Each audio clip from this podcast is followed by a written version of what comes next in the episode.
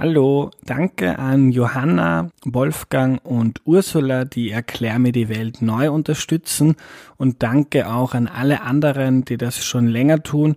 Nur durch euch ist dieser Podcast möglich. Alle Infos dazu auf erklärmir.at.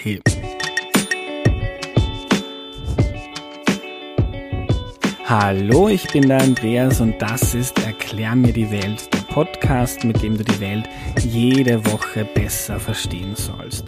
Heute geht es um das Weltreisen, aber nicht um irgendeine äh, Reise, sondern um deine, Jakob. Hallo. Hallo. Und bevor wir darüber reden, würde ich dich bitten, dass du dich kurz vorstellst. Sehr gerne. Hallo, ich bin der Jakob Horvath. Ich habe vor eineinhalb Jahren eine Weltreise gemacht äh, von knapp 14 Monaten und bin per Anhalter von Wien nach Amerika gereist und habe mich treiben lassen, habe mich eingelassen auf die Welt und aufs Leben und jetzt ein Buch darüber geschrieben, über meine Erfahrungen. Fein. Äh, dein Buch heißt Weltnah. Genau. Äh, ich verlinke das noch in der Podcast-Beschreibung für alle, die es interessiert. Äh, du bist von Wien nach Amerika per Anhalter. Wie kommt man darüber? Da ist ja ein bisschen Wasser dazwischen. Ein bisschen ein Atlantik dazwischen. Ähm, das funktioniert, indem man, äh, also zuerst war die Tour von Wien nach Südportugal mit insgesamt 35 Mitfahrgelegenheiten. Ähm, Autos, die idealerweise stehen bleiben, einen mitnehmen, ähm, mit ganz vielen Kartonschildern und Daumen raushalten und ganz viel, ja, in den Tag hineinleben und schauen, was passiert. Ähm, die Idee dahinter war, möglichst viele Menschen kennenzulernen, möglichst auch mit fremden Menschen auf Tuchfühlung zu gehen und äh, zu schauen, wohin einen das führt. Und dann ging es weiter von Südportugal nach Teneriffa mit einer ersten Überfahrt, mit einem Boot, das äh, wir, also wir sind ein Freund aus Norwegen und ich, wir haben diese Tour bis äh, auf die Kanarischen Inseln zu zweit gemacht, ähm, auf Facebook ein norwegisches Boot gefunden haben. Die haben noch zwei Crewmitglieder gesucht. das war Glück, muss man dazu sagen. Ähm, die haben uns mitgenommen nach Teneriffa, acht Tage.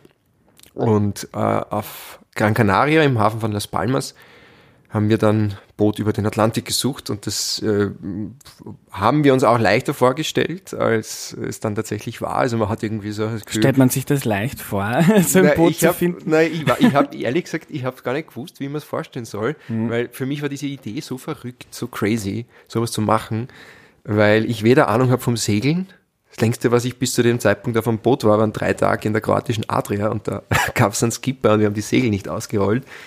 Und abgesehen davon habe ich keine Ahnung gehabt, was mich erwartet und, und wie das werden würde. Wir sind dann dorthin gekommen mit der Idee, ja, wir machen da irgendwas Besonderes. Ja, im Hafen von Las Palmas macht, ist es aber nichts Besonderes, da machen das nämlich ganz viele. Okay. Ähm, also stell dir vor, großes schwarzes Brett, fünf Meter breit, zwei Meter hoch und das ganze schwarze Brett ist voll mit Annoncen. Und auf jeder einzelnen Annonce suchen Menschen Boote, aber kaum Boote suchen Menschen. Mhm. Und du hast unten diese Zettel, die man abreißen kann, gell, mit den Kontaktdaten. Ja, die waren alle noch drauf.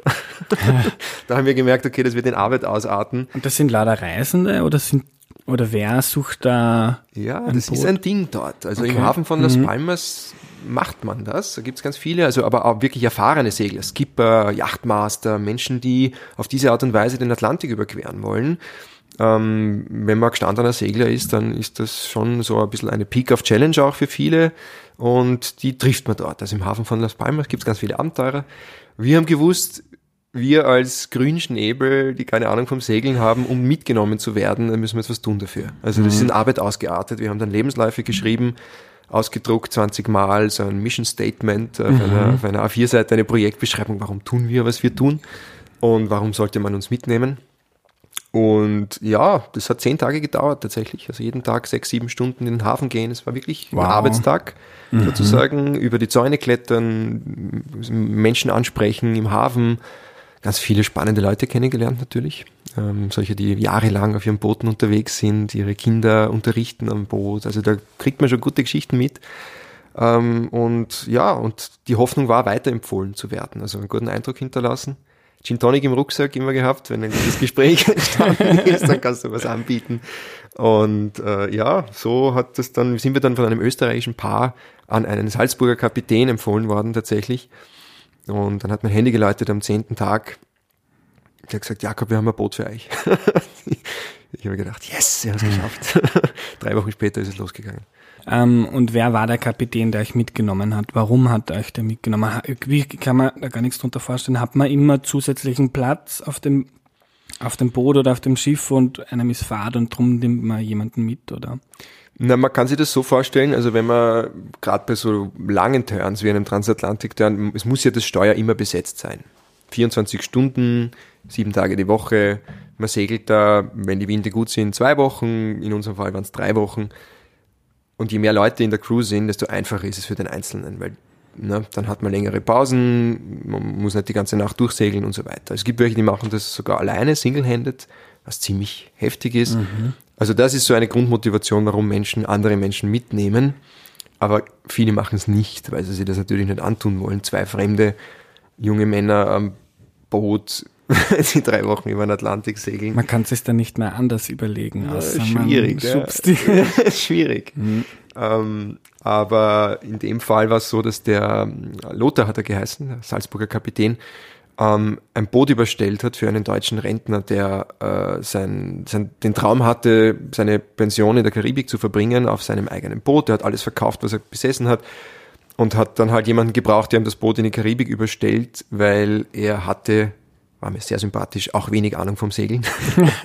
Aber er hatte diesen großen Traum in der Karibik auf seinem Boot herumzuschippern und so seine, seine Pension zu verbringen. Und der Lothar hat ihm den Kahn darüber überstellt und damit die Kosten auch günstiger werden für den Einzelnen, die Bordkasse, man sich teilt, die Spritkosten mhm. und so weiter, hat der noch nach Crew gesucht. Sechs Leute haben Platz gehabt, im Summe waren wir dann zu sechst auf einem 13 Meter Katamaran. Wow, und du hast das selber auch gesteuert? Hast du, hast du das irgendwo gelernt oder konntest du das schon? Learning by doing. so fahren wir mal los und schauen wir. Learning by doing. Also man mhm. muss ja mhm. auch sagen, ich glaube, wenn du eine Woche auf einem Turn in der Adria bist und ganz viele Manöver fährst und oft einparkst, ist es viel, viel anstrengender. Also jetzt rein von den, von den Segelskills, die du brauchst, als wenn du über den Atlantik segelst. Weil wenn die Winde gut sind, vorausgesetzt, stellst die Segel ein, natürlich tust du immer nachjustieren und natürlich ist es anstrengend, weil du bist lang am Meer und du siehst kein Land und wir haben zehn Tage kein Flugzeug gesehen und kein Boot und kann nichts, du bist allein da draußen. Also alleine das ist schon, da gibt's andere Challenges, aber rein, ich glaube vom Segeltechnischen her mhm. ähm, ist es überschaubar. Nur zum Glück haben wir einen sehr erfahrenen Kapitän gehabt, der mich da unterwiesen hat, der hat gesagt, so, so muss das Boot steuern und da kommt man rein. Das, also lernt man. und zehn Tage nur mit Sonne und Wasser und der kleinen Crew. Drei Wochen. Drei Wochen. Wie war das? denkt man sich zwischendurch mal, jetzt hätte ich gern äh, meine Xbox wieder. die Xbox ist mir recht egal gewesen, die, aber ich, also das war ein Prozess, ja. Es war ja, es gab ja schon die erste Atlantiküberquerung, äh, acht Tage von Südportugal nach Teneriffa, da war ich vier Tage seekrank. Mhm. Ich habe diese Überfahrt völlig unterschätzt, weil ich habe mir gedacht, die große Überfahrt wird die Atlantiküberquerung sein, das wird heftig werden die erste, die ersten acht Tage war das eher so, ich habe es unterschätzt einfach. Und da hat es mich ordentlich aus den, aus den äh, bin ich ordentlich in den Seilen gehangen, hat es mich voll aus der Bahn geworfen, diese vier Tage Seekrankheit, da wollte ich die Reise abbrechen. Ich war noch gar keinen Monat unterwegs und habe mich schon zu Hause wieder sitzen gesehen, kurz vor Weihnachten auf der Couch äh, meines Elternhauses. Im Endeffekt bin ich, habe ich dann irgendwie durchgetaucht, habe gemerkt, dieses extrem weit draußen sein aus der eigenen Komfortzone und keine Möglichkeit zu haben, wieder zurückzukommen, war extrem wertvoll, eigentlich, im Nachhinein gesehen. In dem Moment hätte ich alles dafür gegeben, umzukehren, natürlich, aber das geht nicht. Also habe ich es aussitzen müssen. Und durch mhm. dieses Aussitzen habe ich erfahren dürfen, was dahinter liegt. Und das war ein, unglaubliche, ein unglaubliches Selbstwertgefühl, eine, eine, eine Kraft, auch die da in mir entstanden ist, neue Fähigkeiten, weil ich plötzlich gemerkt habe, hey, ich kann das auch. Mhm. Also irgendwie habe ich sie auch in mir und ähm, habe da neues Selbstvertrauen gewonnen. Mit dieser Energie bin ich dann an die Atlantiküberquerung gegangen. Natürlich auch mit sehr viel mehr Respekt als davor, weil ich ungefähr gewusst habe, okay, ungefähr weiß ich, worauf ich mich einlasse. Und da war dann ganz viel Angst im Spiel. Und diese Angst habe ich dann Schritt für Schritt abbauen können, indem ich mich einfach sehr intensiv mit der Seglerei beschäftigt habe, sehr viel darüber gelernt habe, äh, drei Wochen bei einem Schweizer verbracht habe, äh, auf seinem Boot und ihm bei der Wartung des Bootes geholfen habe. Dafür habe ich bei ihm wohnen dürfen. Ähm, das hat sehr viel gebracht. Und dann ist ein großes Vertrauen entstanden und diese Angst durch das Vertrauen zu ersetzen, war, glaube ich, der wichtigste Teil dieser ganzen ersten Reise, dieser, dieses ersten Teiles der Reise ähm, und ein ganz wichtiger Prozess. Mhm. Hat man nicht, also ich habe ein sehr dumpfes Gefühl, wenn ich dran denke, ich bin äh, Tage oder Wochen lang am offenen Meer. Wenn irgendwas passiert, da ist nichts. Hat, hattest du nicht Angst davor? Doch. Viel Angst auch. Weil man macht sich dann weniger bauliche Gedanken über die Reichweite von Rettungshubschraubern und stellt fest, man ist schon weit außerhalb des Radius. Ähm, und so in der Mitte vom Atlantik, wenn in jede Himmelsrichtung nichts ist, außer 2000 Kilometer Wasser bis zum nächsten Land, das macht, hat mich sehr, sehr demütig gemacht auch. Sehr dankbar für, also einerseits mir so ein bisschen meinen Platz zugewiesen auf der Welt. Wie klein bin ich eigentlich? Mhm. Die Sonne geht auf und unter da draußen in einer solchen Farbenpracht und ich habe mir nur gedacht, geht nur für uns auf und unter, weil sonst sieht es nämlich niemand. ähm, also es war ein ziemliches Wechselspiel der Gefühle, immer wieder. Ein sehr äh, dankbares, demütiges, glückseliges Gefühl fast schon und auch ein sehr ängstliches, sorgenvolles, vor allem wenn dann hinten ein Unwetter aufzieht und du denkst du, okay, ich habe keine Ahnung, wo das jetzt enden mhm. wird. Ähm, kannst du uns deine weitere Reise, du bist 14 Monate, glaube ich, gereist? Knapp 14 Monate, ja. Mhm. Kannst du uns mal kurz skizzieren, wie es dann weitergegangen ist? Ähm, wir sind dann bis nach Guadalupe gesegelt, sind dann dort von Land Wo ist das? Das ist in der Karibik, mhm. eine Karibikinsel, die gehört zu Frankreich. Und von dort also dort an Land zu gehen, war ein unglaubliches Gefühl. Zum einen mal hat alles gewackelt, die Landkrankheit, ziemlich schwindlig. Und zum anderen aber war so eine verrückte Idee, die am Anfang mir wirklich, ja wie gesagt, auch wirklich crazy erschienen ist, von Wien nach Amerika bei Anhalter zu reisen. Mhm. Ich dachte, wie soll das gehen, oder? Und auf einmal ist es Wirklichkeit geworden wo mir dann so ein bisschen ein, ein habe ich gedacht, ja, irgendwie, wenn man wirklich will, wenn man es machen will und, und, und die Dinge in Bewegung setzt, die notwendig sind, kann man schon auch wirklich fast alles erreichen, was man möchte. Mm, und ja, und mit dieser, diese Stimmung habe ich dann mitnehmen können. Ich bin dann nach Kolumbien geflogen, war dann, wollte einen Monat dort bleiben, bin dann drei Monate geblieben, in die Spanischschule gegangen in Medellin, mhm. drei Wochen dort geblieben, habe die unglaubliche Gastfreundschaft der Kolumbianer kennengelernt, die Freundlichkeit, bin ein bisschen tiefer ins Land gereist, tiefer auch im ähm, emotionalen Sinne.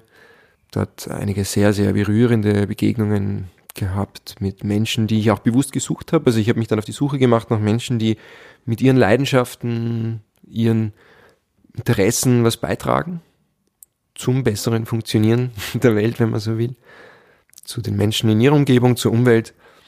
Ähm, und ja, dann ging es weiter nach Ecuador, auf die Galapagos-Inseln, also alles am Landweg dann. Also geflogen bin ich dann von Guadalupe nach Kolumbien und von dort dann wieder am Landweg runter bis Peru in den Amazonas-Regenwald, dort mit Schamanen gelebt, im Dschungel. Und ja, dann ging es weiter. Nordamerika, USA, Kalifornien, Hawaii, ähm, Indonesien und dann Indien zum Schluss. Hm. Wow. Ähm, über diese lange Zeit äh, hast du irgendwann äh, das Gefühl gehabt, jetzt ist jetzt ist's genug? Oder vielleicht sogar das Gefühl, ich bleib da jetzt? Hm.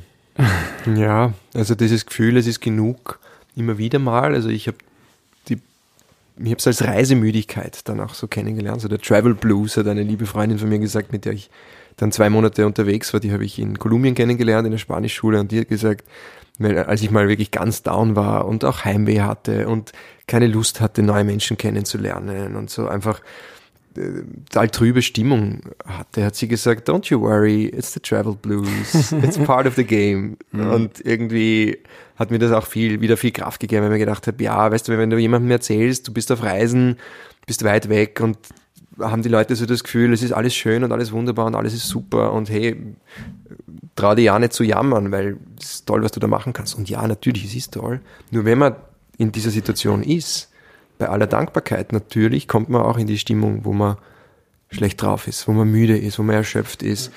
Und man kann auch vor sich selbst ja irgendwie nicht davonlaufen. Man nimmt ja seine eigenen Themen, seine Issues, seine Schwächen und seine Fehler mit. Und die überwältigen, haben mich dann auch auf Reisen öfters überwältigt. Und da darf man dann auch lernen, damit umzugehen. Warum hast du diese Reise gemacht? Ich wollte was Neues probieren. Ich hatte so in mir so ein, ein, ein fast irgendwo auch intuitives Gefühl, ich möchte jetzt gern einfach mal weg, hinaus in die Welt. Es war zur Zeit 2016, kurz nach der großen Flüchtlingsbewegung in Europa. Im Land ist die Angst umgegangen vor der Fremde, politisch, gesellschaftlich, Entschuldigung, auf persönlicher Ebene auch. Ähm, ich habe mir gedacht, ich möchte gern hinaus und so viele fremde Menschen kennenlernen wie möglich. Das war zum einen ein Beweggrund. Zum anderen hat, äh, ja, war das einfach so ein, ein, frei, ein Bedürfnis nach Freiheit, nach Unabhängigkeit, nach mal was anderes probieren, neue Dinge ausprobieren, die ich vorher noch nie gemacht habe und schauen, wohin mich das führt. Was auch der Grund war, warum ich eigentlich so gut wie keine Pläne gemacht habe im Vorfeld. Also ich habe die Reise nicht geplant, ich habe keinen Reiseführer gelesen, mir nicht überlegt, wohin soll es gehen.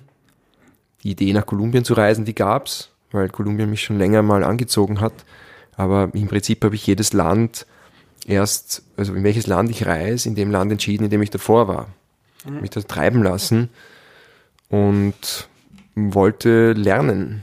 Lernen von der Welt, von den Menschen, vom Leben und schauen, was das mit mir macht. Mhm. Ähm, ich habe im Vorfeld meine Hörerinnen und Hörer gefragt, was sie gerne von dir wissen wollten. Ja.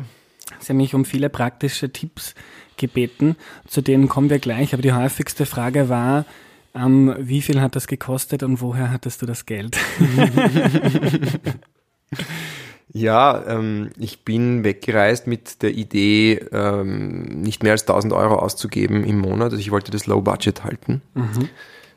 weil ich glaube, dass man mit je weniger Geld man reist, desto mehr erlebt man, desto abhängiger macht man sich auch von anderen Menschen. Also gerade beim per Anhalterreisen ähm, gilt das natürlich. Kostet wenig, aber kostet natürlich viel Energie und viel ähm, ja, sich hingeben dem, dem, was halt passiert und, und den Menschen.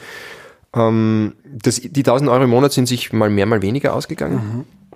Also in den USA ist es sich nicht ganz ausgegangen, in, in Hawaii auch nicht. Aber was man machen kann, ist sehr, sehr günstig zu reisen, indem man zum Beispiel Couchsurfing betreibt, indem man Volunteering macht, indem man für Kost und Logis arbeitet. Da gibt's Plattformen im, im Internet, da gibt's auch ganz konkrete Webseiten, zum Beispiel auf workaway.info findet man auf der ganzen Welt großartige Projekte von Umweltschutzprojekten über Hostels, über Ecologes, was auch immer, also für fast jedes Interesse was dabei, wo man für teilweise sogar auch geringe Beträge, die man verdienen kann oder zumindest für gratis Unterkunft mitarbeiten kann. Das heißt, man kann dort sich einbringen, man lernt Menschen kennen und, und Landschaft und Kultur und reist sehr, sehr günstig. Also gerade wenn man länger unterwegs ist, ist das super. Couchsurfing äh, bin ich ein ganz großer Freund davon, sowohl als Gast als auch als Gastgeber. Das hat sehr ganz viel. kurz für die Leute, die es nicht kennen, was ist Couchsurfing? Du äh, wohnst, schläfst auf der Couch umsonst von jemandem, der dir seine Couch anbietet. Du zahlst nichts dafür, aber ja, es hat sehr viel mit Geben und Nehmen zu tun. Also ähm, man kann sowohl seine eigene Couch dort hergeben und anbieten. Da kommen dann Reisende aus aller Welt zu dir nach Hause. Eine super Möglichkeit, um Menschen kennenzulernen, auch zu Hause, wenn man gerade nicht reisen kann, um sich die Welt irgendwie nach Hause zu holen.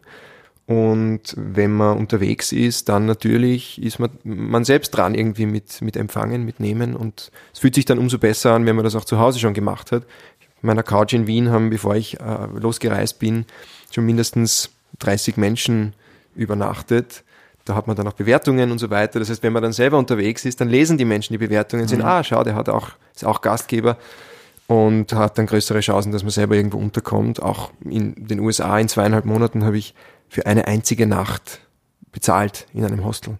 Wow. Ansonsten habe ich auf Couches gesurft, auf Freund, auf Couches über die Plattform, Freunde von Freunden. In Hawaii habe ich in einem Hostel gearbeitet, eine Woche. Das macht Sinn, wenn die Nacht dort 50 Euro kostet in einem Schlafsaal. Mhm. Dann spart man damit schon einmal sehr viel Geld. Mhm. Ja. Äh, um nochmals aufs Geld zu kommen, hast du mal abgerechnet, was es dich dann unterm Strich gekostet hat? Ja, es waren ungefähr mh, hm, für die 14 Monate geschätzt 18.000 Euro. Ja, da war aber auch dabei dann eine Yogalehrerausbildung am Schluss in Indien. Da war dabei die Galapagos-Inseln, die ich dann auch so von meinen, ähm, ja, da habe ich dann auf meine Langzeitersparnisse auch zugegriffen, weil ich mir gedacht habe, jetzt bin ich schon in der Nähe in Ecuador und ich wollte unbedingt mal dorthin, nur da zahlst du für eine Woche mhm. die 1000 Euro. Und das war dann halt eine Entscheidung. Ich sagte, okay, das möchte ich mir jetzt gern leisten. Aber ja, im Endeffekt habe ich deutlich weniger Geld ausgegeben auf der Reise, als ich zu Hause gebraucht hätte. Ich habe es geschafft, hab meine, gedacht, ja, meine, meine Wohnung untervermietet, meine, also ich, meine Mietwohnung nochmal untervermietet und ähm, ja, sehr meine Fixkosten auf Null gebracht, meine Versicherungen stillgelegt äh, und genau. Also wenn man Geld sparen will, auf Reisen gehen. Naja, man, ja. Man verdient halt nichts. Ich mein, man verdient man halt nichts, klar, man, irgendwo brauchst du deine Ersparnisse, aber ich habe Menschen getroffen, die reisen mit gar keinem Geld. Also ich glaube, das, was ich gemacht habe, ist jetzt gar nicht so super low budget, überhaupt mhm. nicht. Also mhm. es gibt welche, die reisen mit wirklich einer Gitarre und das Geld, was sie für das Transportmittel brauchen, das spielen sie auf der Straße herein. Ähm, ich glaube, gerade beim Reisen ist so viel mehr möglich, als man sich äh, zutrauen möchte am Anfang. Und man lässt sich sehr oft abhalten davon, eine Reise nicht zu tun, weil man sagt, ja, ich habe kein Geld. Ich glaube, es gibt sehr viele Möglichkeiten, sehr, sehr günstig zu reisen. Noch sehr viel günstiger, als ich das gemacht habe. Mhm. Und wenn man will, dann glaube ich, geht's ja. Was auch viele interessiert hat, ist dein Gepäck. Mhm. Ähm, wie viel hast du mit? Hast du dir im Nachhinein gedacht, mh, hm, hätte ich ich hätte mehr gebraucht oder vieles daheim lassen sollen? Das Gepäck hat sich angepasst immer der Reise ein bisschen. Also ich habe einen 55 Liter Rucksack, so 55 plus 10 Rucksack gehabt, der am Anfang viel zu voll war, viel zu schwer. Ich habe Sachen mitgenommen, die ich eigentlich dann gar nicht so gebraucht habe. Da habe ich dann teilweise die Sachen hergeschenkt oder nach Hause geschickt. Ähm, habe aber dann auch erweitert. Also ich habe mir dann auf den Kanaren einen Schlafsack gekauft, ähm, in Peru ein Zelt, in Hawaii eine Yogamatte, in, in Cusco in Peru eine, eine kleine Gitarre, also und, und dann wieder andere Sachen wieder weggelassen, die ich dann nicht mehr gebraucht habe. Ähm, am wichtigsten waren Oropax. ein aufblasbares Nackenhörnchen, eine Schlafmaske, damit schläfst du überall wie ein König. Also im Bus auf, äh, an der Hausmauer gelehnt, also mit diesen drei Dingen. Das kann ich sehr empfehlen. Gute Musik, ein gutes Buch. Also das sind die Standardsachen, die, die, die mir einfallen. Ja. Mhm. Und für die Leute, die jetzt zuhören und gerne mal selber eine Weltreise machen wollen, mhm. gibt es irgendetwas, das du so im Nachhinein mitgeben kannst, ähm, was wichtig ist oder einfach wie du drauf losreisen und mal schauen? Ich glaube, es ist eine totale Typfrage, wie man reist. Und jede Reise ist anders und jeder, jeder ist auch auf seiner eigenen Reise. Ob man durch die Welt reist oder durchs Leben und man muss auch seine eigenen Erfahrungen machen. Meine Erfahrung ist und war, dass ähm, dieses Drauflosreisen, dieses ohne Plan hinaus gehen und schauen, was passiert, mir einfach am allermeisten gebracht hat. Ich glaube, also mir fällt das Zitat von Albert Camus ein, der gesagt hat, Reisen führt uns zu uns zurück. Das, glaube ich, tut es vor allem dann, wenn wir es wirklich zulassen. Und zurück passt deshalb, glaube ich, so gut, weil wir oft verlernt haben, im Laufe unserer Erziehung, im Laufe unseres Lebens, im Laufe unserer Aneignung der Rolle in der Gesellschaft, wer wir wirklich sind, was uns glücklich macht, wo liegen unsere Interessen, unsere Leidenschaften, ähm, wer bin ich denn eigentlich wirklich? Sich diese Frage zu stellen im Zusammenhang mit einer Reise, ich kann mir wenig Wertvolleres vorstellen. Und sich dann auszuprobieren und zu schauen, sich auszuprobieren an der Welt, so viel aufzuschnappen wie nur möglich und dann die Route anzupassen. Ein Beispiel ist, ich habe mit Yoga zum Beispiel überhaupt nichts zu tun gehabt vor dieser Reise. Ich habe das eher belächelt. Mhm. Äh, und durch die Reise und die Erfahrungen, die ich gemacht habe, ist mir Yoga dann passiert und ich habe mich dann darauf eingelassen und habe auf einmal entdeckt, was für einen extrem positiven äh, Einfluss das hat auf mein Leben, auf, mein, auf meinen Körper, meinen Geist ähm, und habe dann entschieden, in Indien eine Yogalehrerausbildung zu machen. Zuvor habe ich gar nicht vorgehabt, weder nach Indien zu reisen und schon gar nicht eine Yogalehrerausbildung zu machen. Also das sich treiben lassen und sich neu kennenzulernen, sich zu entdecken und ähm, ja, herauszufinden, auch so ein bisschen, was vielleicht seine eigene Aufgabe ist dieser Welt, dass diesen, dieses Potenzial hat, das Reisen. Und ich glaube, je mehr man sich treiben lässt und sich darauf einlässt auf das Leben, desto größer ist diese Chance, dass man da sehr viel lernt über sich selbst. Mhm. Ich habe diese Frage, wer bin ich, sehr interessant gefunden. Hast du darauf irgendwie eine bessere Antwort gefunden durch deine Reise? Sehr viele neue Fragen. Sehr viele neue Fragen. Ähm ich glaube, es ist ein ständiges Dazulernen und ein sich immer aufs Neue überprüfen an dem, was passiert. Also um ein Beispiel zu geben, als ich nach Hause gekommen bin, hat mich der Alltag teilweise sehr, sehr überfordert. Es war mir teilweise zu eng, zu viel, zu engstirnig. Ähm, ich wollte wieder raus, mir hat die Weite der Welt gefehlt und ähm, ich habe dann schon auch irgendwie gemerkt, naja, aber das, was mir da jetzt auch zu Hause passiert, da fragt mich ja auch das Leben jeden Tag, jeden Moment eigentlich, wer ich denn gerne sein möchte. Und es ist dann die Entscheidung, die ich treffe, die Antwort, die ich dann gebe, die darüber entscheidet, wer ich bin. Das heißt, ich habe es in der Hand, jeden Moment aufs Neue zu entscheiden, wer ich sein möchte. Es ist nicht in Stein gemeißelt. Ich kann mich selbst verändern, ich kann mich erschaffen, ich kann diese und jene Entscheidung treffen, bringt mich das näher meinen Zielen oder meiner Vision oder was auch immer es ist, meiner Aufgabe, meiner, meiner auch wenn man so will, Lebensaufgabe, mal herauszufinden, warum bin ich eigentlich hier? Was, wie kann ich mich einbringen? Was kann ich beitragen zum, zum größeren Ganzen? Und das ist ein ständiger Prozess. Die Reise geht weiter. Ähm, und ich glaube, da gibt es auch keine definitive Antwort. Schon gar nicht für alle, überhaupt nicht. Die Antwort kann nur jeder für sich selber finden. Und äh, ja, am Ende des Tages, glaube ich, geht es darum, dass man zurückblicken kann und sagen kann, hell yeah, das war gut, das war eine gute Reise. Und sich nicht denkt, ups, hätte ich nur dieses oder jenes anders gemacht.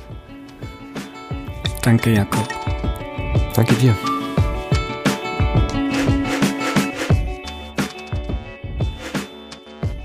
Wir lernen also zulassen, loslassen, auf etwas zugehen, von dem man nicht weiß, was kommt. Ich finde das großartig, was Jakob gemacht hat, was er erzählt hat und werde darum auch sein Buch lesen, in Weltnah, raus aus der Komfortzone, rein ins Leben, das bei Kremeyer und Schere erschienen ist. Das ist übrigens der Verlag, wo auch mein Buch erscheinen wird, von dem ich euch in ein paar Monaten mehr erzähle. Und da beschreibt Jakob nicht nur seine Reise, sondern auch, was sie mit ihm ganz persönlich macht, worüber er nachdenkt. Und dann gibt es nach jedem Kapitel Tricks, wie man Dinge im Alltag probieren oder umsetzen kann.